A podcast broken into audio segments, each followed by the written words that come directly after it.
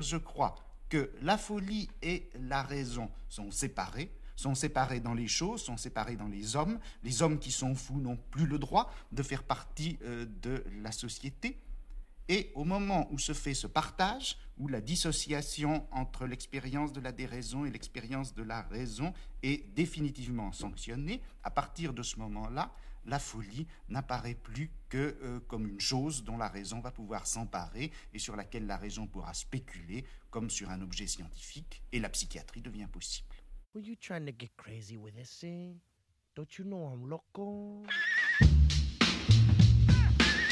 Alors, euh, je prends de la fluoxy- fluoxétine, qui est un dérivé du Prozac, pour la, qui est l'antidépresseur donc. Et donc de la- l'aripiprazole, qui est aussi appelé euh, Abilify, qui est justement pour les troubles de l'humeur. Et j'en prends euh, un comprimé de chaque euh, par jour. Les protégés. Épisode 2. Guy. Moi, je suis un coordinateur de soins.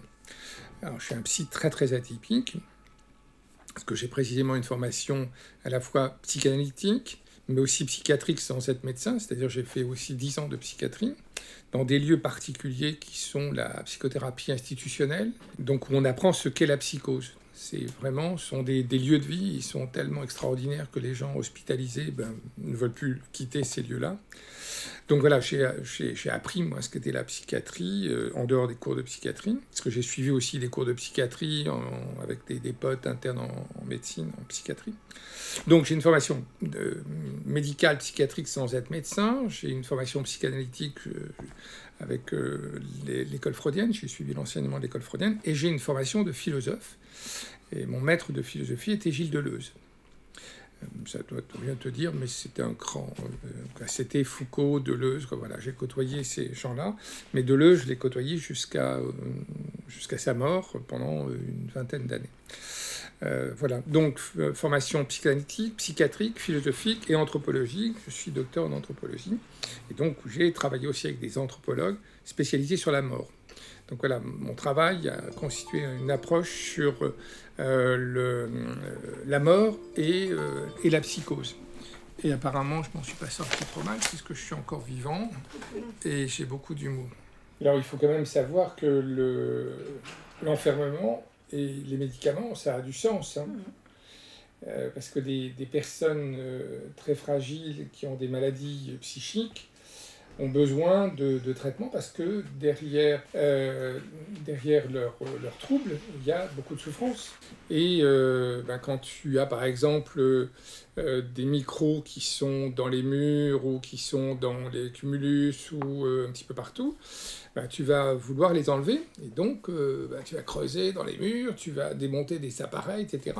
parce que tu penses qu'il y a tout, tout, tout cela. Donc, et puis il y a, des voix aussi qui peuvent arriver comme ça chez ces individus, qui peuvent être paranoïaques, qui peuvent être dans des états limites, des schizophrénies.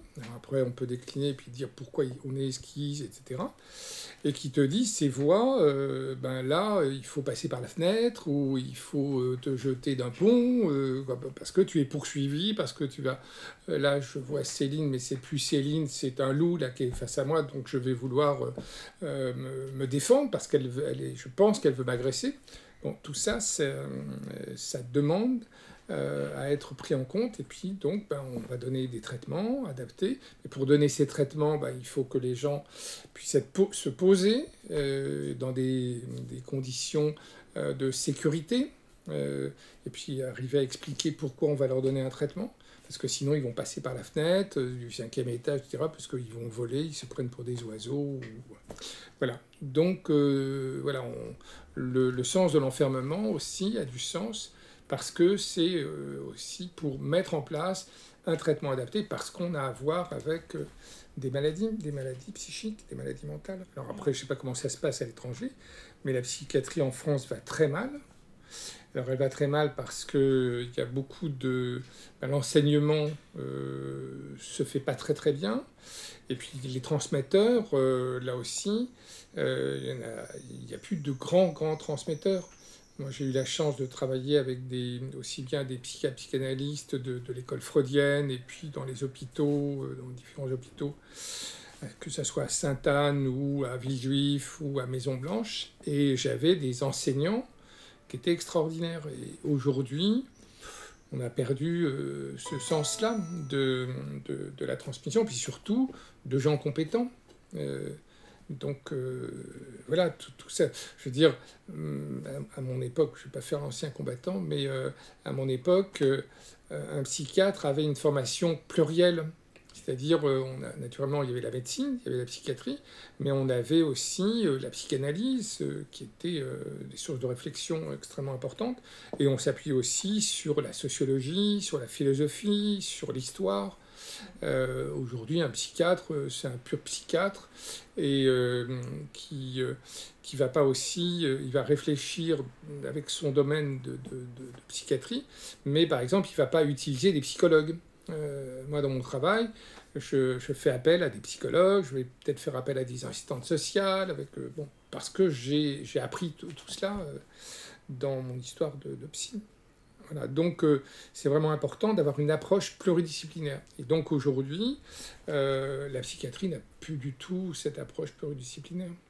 Ils sont, et puis en plus, euh, beaucoup de psychiatres, je n'ai rien contre les psychiatres, hein, je ne suis pas médecin, je ne suis pas psychiatre, les, psychiatres sont souvent de grands narcissiques et qui ont le sentiment qu'ils sont dans la toute-puissance, et puis ils ont le sentiment qu'ils ont déjà une réflexion, une intelligence du, patient, alors qu'il faut prendre du temps. Euh, rapidement, ils vont dire, ben voilà, c'est tel diagnostic, on va donner tel traitement, alors qu'il hum, faut vraiment prendre beaucoup, beaucoup de temps avec un, patient, et puis s'appuyer sur des outils, d'autres outils thérapeutiques que simplement la, psychiatrie. Les outils thérapeutiques comme euh, des bilans psychologiques, euh, approfondis qui nous permettent aussi d'affiner notre traitement, d'affiner le traitement, euh, parce que là, par exemple, je, moi, je travaille beaucoup avec euh, des bilans projectifs, qui sont le Rorschach, le TAT, et donc je vais demander à des spécialistes, des, bilans, des bilanteurs, des bilanteuses, de faire une évaluation par ce type de bilan qui va être un apport complémentaire à mon idée, parce que je peux avoir une idée sur le, point de vue de de, d'un diagnostic, mais je vais le conforter avec aussi cette approche du, du psychologue. On a une demande très particulière d'hospitalisation. Donc là, c'est un patient psychotique. On va donc aller chez lui avec euh, donc un psychiatre, des ambulanciers, et puis normalement, il va nous suivre. Et si, euh, euh, parce qu'on le connaît, mais si euh, ça nous est arrivé, patient qu'on ne connaît pas, et dans ce cas-là, ben, on va faire venir la police parce que la présence policière permet de dégonfler un petit peu. Enfin, c'est toujours dans la représentation quand même du surmoi. Euh, la, la, police fonctionne comme surmoi. Et la raison pour laquelle ils ont demandé à ce que cette personne soit hospitalisée, c'est bah, précisément, euh, il, a, il a arrêté son traitement, il prend plus son traitement et donc il est délirant. Et donc, il, bah, il, fait des tas de conneries. Il, peut être comme euh, euh, là ce qu'on appelle des, dépensiers compulsifs. Donc, il va dépenser tout, l'argent qu'il a, ou il va le distribuer. Il peut le, donner, il le donner à n'importe qui. Euh, voilà, ça c'est, c'est pour ça que c'est important, à un moment donné, de réhospitaliser pour mettre en place à nouveau un traitement. Parce que si on lui dit, ben voilà, prenez votre traitement, des ben devant le, soignant, il va, accepter, il va prendre, et puis le lendemain, il est terminé, il ne prendra plus. Parce qu'il y a des effets secondaires des traitements. Et donc, pour ce type de patient, on met ce qu'on appelle des injections retard. Ce sont des, euh, piqûres que l'on fait en, intramusculaire et qui vont une durée de trois semaines, un mois.